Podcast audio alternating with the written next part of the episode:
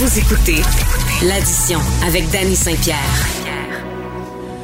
Le sport est de retour dans l'actualité. Euh, on a vu le groupe de Steven Bronfman euh, commencer à discuter de financement public pour le retour éventuel du baseball à Montréal. Qui dit sport, à mon avis, surtout en cuisine, euh, parle de la cage, feu la cage au sport, la brasserie sportive. J'ai au bout du fil Jean Bédard avec qui j'ai la chance de m'entretenir ce matin pour qu'on parle justement de sport et de cuisine et de comment ça se traduit. Salut Jean.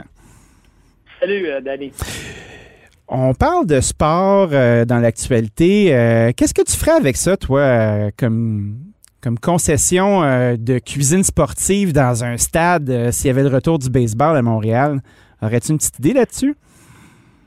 Ben, moi, je pense que la- l'expérience maintenant d'un événement sportif, là, ben oui, ça passe par, par le sport, mais je pense que pour déplacer des gens maintenant, avec tout ce qu'on a comme accès technologique à la maison, euh, il faut vraiment que tu aies une expérience complète. Puis la restauration, définitivement, est un élément clé euh, pour faire déplacer les gens. Moi, je pense qu'il faut arriver avec euh, euh, de l'originalité au niveau, tu sais, je veux dire, tu restes dans les menus standards, les hot dogs, mais tes hot dogs peuvent être gourmets, euh, meilleurs, euh, les pizzas, un peu comme comme tu fais toi-même.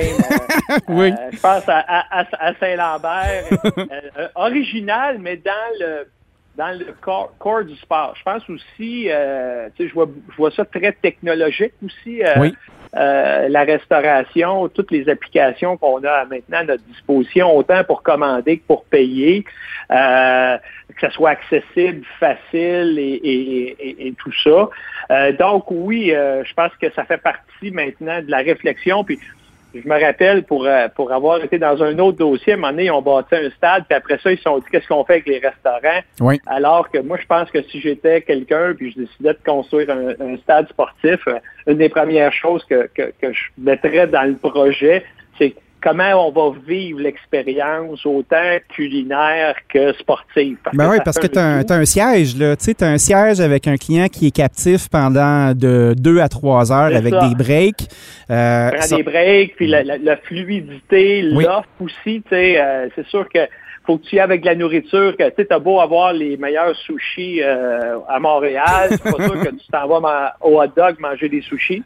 C'est Euh, sûr. donc, euh, tu sais, il y a- il y, a une réflexion, mais quelqu'un qui fait, une- qui fait ça, ben, ce que ça va faire, ça va faire, il va vendre plus de billets pour les matchs parce que les gens vont y aller au-delà de juste aller voir l'événement sportif. C'est sûr que c'est euh, c'est un projet, puis avec tout ce qui vient de sortir au niveau technologique, comme Oui. je dis, d'application, de commande, de paiement, ben, là, le service peut être plus fluide, plus rapide. Donc, euh, oui, euh, c'est le genre de c'est le genre de choses, c'est le genre de projet qui, qui- qui est intéressant. Vous travaillez avec euh, sur votre plateforme. Comment ça se passe? Est-ce que c'est un joueur québécois? Ben, Oui. Ça se passe bien. Écoute, c'est une, une entreprise qui, dans le fond, nous autres, on avait commencé, heureusement, à travailler un petit peu avec eux avant la pandémie parce que moi, je suis très intéressé par ce que la technologie Ben oui. peut amener à l'expérience client. Euh, c'est sûr que autres, avec la pandémie, ils se sont ramassés dans une situation où tout le monde voulait ça, euh, tout le monde voulait des features spéciales, mais je Oui. pense qu'ils ont, ils ont bien fait, ils sont bien adaptés. Euh, c'est, c'est, c'est, je veux dire, eux autres, en, même temps, c'est, le- fun parce qu'ils ont été capables d'emborder beaucoup de clients, mais en même temps, ça les a amené aussi euh, ce qui vient avec, c'est-à-dire des, des problèmes parce que tu as trop de clients en même temps. Ça, mais ils font bien. Moi, je pense qu'à date, ils ont, je regarde l'évolution de notre plateforme entre le moment où on l'a commencé à, en mars 2020 puis aujourd'hui, il y a eu beaucoup de belles évolutions, puis c'est des gens qui sont ouverts puis qui veulent continuer de développer leur application. Fait que oui, ça va bien. Oui, ça va très bien. En tout cas, l'application euh, fonctionne. Moi, je, je vais faire des petits tours sur votre site pour voir ce que vous faites parce que moi, c'est toujours quelque chose qui m'intéresse. Puis, euh, ça Ouais. se navigue bien, c'est facile à consommer, c'est intéressant. Quand je regarde ce que vous faites, là, évidemment, il y a les restaurants qui sont fermés, on, puis on n'arrête plus de finir, de penser que ça va finir, en espérant que ça va finir. Puis Christy, j'espère que ça va finir. Mais en attendant, euh, un- quand je regarde un joueur comme vous, vous avez de la restauration pour emporter, vous avez des kits Oui. à assembler à la maison, vous avez de la, de la restauration euh, de détails qu'on voit en grande surface. Quel est le segment qui fonctionne le plus euh, à ce jour? Ben, en fait, je dirais que le, le segment au détail a, a explosé. Euh, évidemment, tu sais, va dire, les gens, là, le- il y a à peu près 7 milliards de business qui a disparu quand on fermait les salles à manger. Mais évidemment, ce 7 milliards-là euh, est allé un peu dans le emporté, oui, dans la livraison, mais beaucoup euh, au détail. Euh, donc, au détail, évidemment, il y a une très grande demande aussi de la part des chaînes pour amener des produits du Québec. Nous, on est une chaîne québécoise, donc on a un bon produit, mais en plus de ça, étant, étant du Québec, c'est un attribut supplémentaire, je pense, qui intéresse les chaînes. Fait que ça, c'est évidemment, ça l'a ça a explosé, mais on a quand même eu des problèmes d'approvisionnement. Euh, tous les grands euh, fournisseurs, autant notre, notre fournisseur d'elle, Excel d'Or, ont eu des, des enjeux de production à cause de la COVID, des, euh, des quarts de travail limités, moins de monde pour la productivité des usines a été difficile. La même chose au niveau du port. Donc, les côtes levées, l'approvisionnement en côtes levées en ce moment est, beaucoup plus difficile. Fait qu'ils ont des enjeux quand même. Et ça, ça l'a ça a explosé. Ce que je trouve intéressant de, de, puis c'est ça que j'avais hâte, c'est qu'on a quand même 17 restaurants en région qui sont ouverts. Puis notre business de la cage chez vous, quand on l'a créé, moi je voulais qu'elle reste après. Oui. Euh, je voulais pas, je voulais pas comme plusieurs restaurateurs qu'ils font, c'est qu'ils disent on fait ça en attendant que la salle à manger réouvre, puis je vais oublier ça après. Hey, ce serait de la folie. C'est tellement tough à travailler. Puis quand les gens sont habitués, c'est une source de revenus qui n'est pas dépendante d'un siège. Ben, c'est brillant, là. Ah oui. Puis, puis en fait, ce qu'on voit dans les restos qui sont ouverts en salle à manger, c'est que ça tient, ça. Et ça, c'est la bonne nouvelle. Parce que c'est, ça que j'ai dit à mes gens. là, il faut que vous vous réorganisiez parce que si on veut que la business reste, c'est qu'on a deux types de clients qui arrivent. Il y a le client qui va venir socialement à la cage, écouter un match, qui n'est pas pressé. Puis tu as l'autre qui, lui, c'est pratique, il faut que ça soit précis. Et, euh, tu sais, veut dire, il n'y a pas besoin de rentrer nécessairement dans le restaurant pour avoir sa nourriture, soit qu'on on livre comme il faut ou qu'il vient la chercher.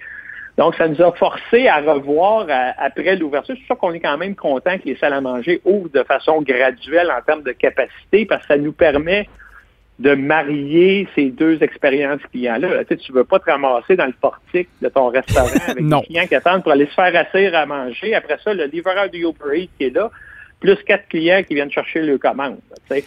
Donc, il y a vraiment une réflexion sur le parcours client qu'on a entrepris, puis qu'on ajuste. Là, comme je dis tout le temps, c'est une business qu'on a bâti un peu euh, comme un avion bâti en vol. Ah ouais, c'est un beau classique, ça, maintenant. Là. C'est avec la brosse du duct tape, puis on avance. Là puis on s'ajuste, puis tout ça. Mais euh, non, je pense qu'avec euh, avec ce qu'on a vu, la façon qu'on l'a fait, là, on est en train de tester euh, une application pour le paiement à la table aussi. OK. Laquelle? parce que, tu sais, quand tu t'en vas en restauration, un des moments plates autant pour notre serveur que pour le client, c'est le paiement de la facture.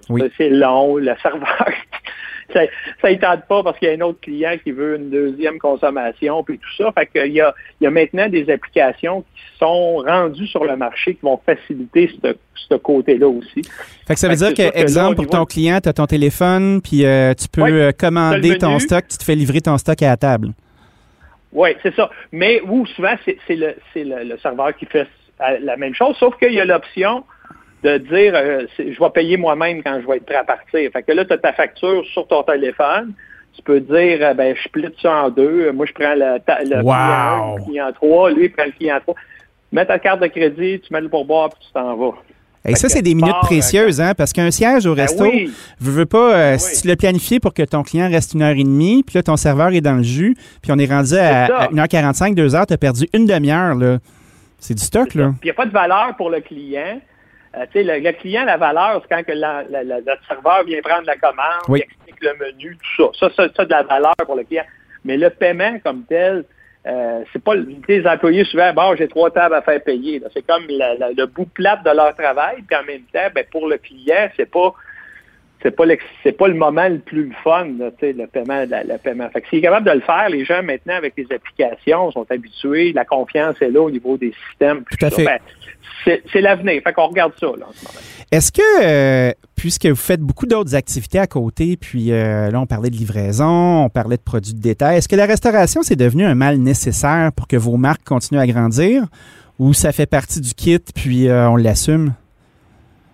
Euh, c'est pas un mal nécessaire. Moi, je pense qu'au contraire, peut-être qu'on va être on va se limiter en termes d'emplacement à l'avenir, mais je pense que c'est un beau laboratoire pour euh, faire avancer davantage une marque. Euh, et ça reste le laboratoire. Là. Je je pense pas là, que tu vas pouvoir. Euh, oh, tu vas voir là. Euh, on a quand même beaucoup de. Pendant la dernière année, on a beaucoup de choses dans le pipeline. Là, je t'en reparlerai. Là, oui. Je ne pas se couper mon nom. on a travaillé sur des, des innovations intéressantes, des, tu sais, des affaires, moi, là, ça fait 25 ans que je pensais rentrer ça à cage comme faux, puis tu sais, je me disais, on n'a pas le temps, on n'a pas les ressources pour ça, on n'a pas les équipements pour ça, tout ça. On a eu comme un an pour faire des tests, pratiquer, puis tout ça. Fait que, euh, fait que c'est ça. Fait que je pense que ça demeure ton laboratoire, puis si tu amènes des innovations dans ton restaurant, ben si c'est bien fait, ben après ça, tu peux penser des envoyer dans les autres canaux de distribution aussi. Oui, tu peux showcaser euh, ton, ton, ta façon d'utiliser le produit dans le fond. Exemple comme les kits, je regarde les pokés que maintenant tu peux faire à la maison. Euh, ils ont été introduits à votre clientèle. Les gens comprennent le produit. Il y a des vidéos qui expliquent tout ça. Tu peux prendre ton kit, tu t'en vas chez vous. Euh, quand je regarde les nouvelles marques que vous avez acquises, là, on a, il y a PF Chang's, il y a Moishes, il y a l'Avenue. Euh, puis je regarde vos compétiteurs comme Saint-Hubert ou même Walmart qui commencent à embarquer dans la valse des Ghost Kitchen. Est-ce que c'est quelque chose qui vous intéresse? Ben, en fait, oui, c'est une tendance, mais je pense pas qu'on a un produit qui se prête à ça. Moi, pour moi, euh, à, moins qu'on prouve le contraire, mais un Ghost Kitchen, c'est bon quand tu es dans le fast casual, fast food.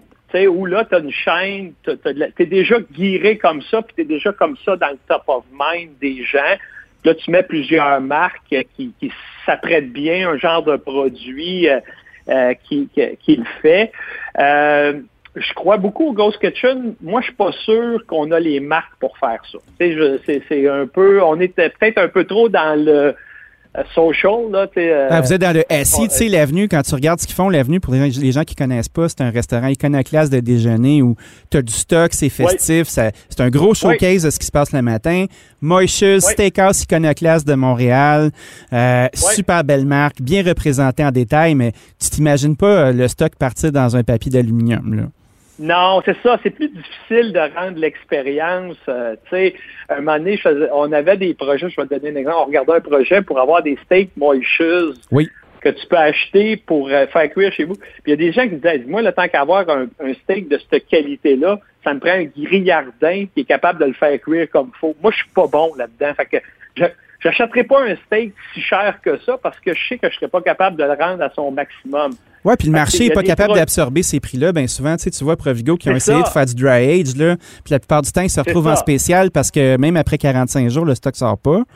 Le, le, Québécois moyen a ses limites. Là. Oui, puis il, se dit un steak spécial, j'aime autant qu'un grillardin spécial oui. Que de le manquer puis de dire ouais, il est, pas mal meilleur quand je vois quelque chose que quand je, je m'achète du bon je le mange à la maison. Il y a plus de risques dans l'expérience client, dans des produits plus sophistiqués. C'est pour ça que faut quand même faire attention quand on parle de Ghost Kitchen puis de livraison.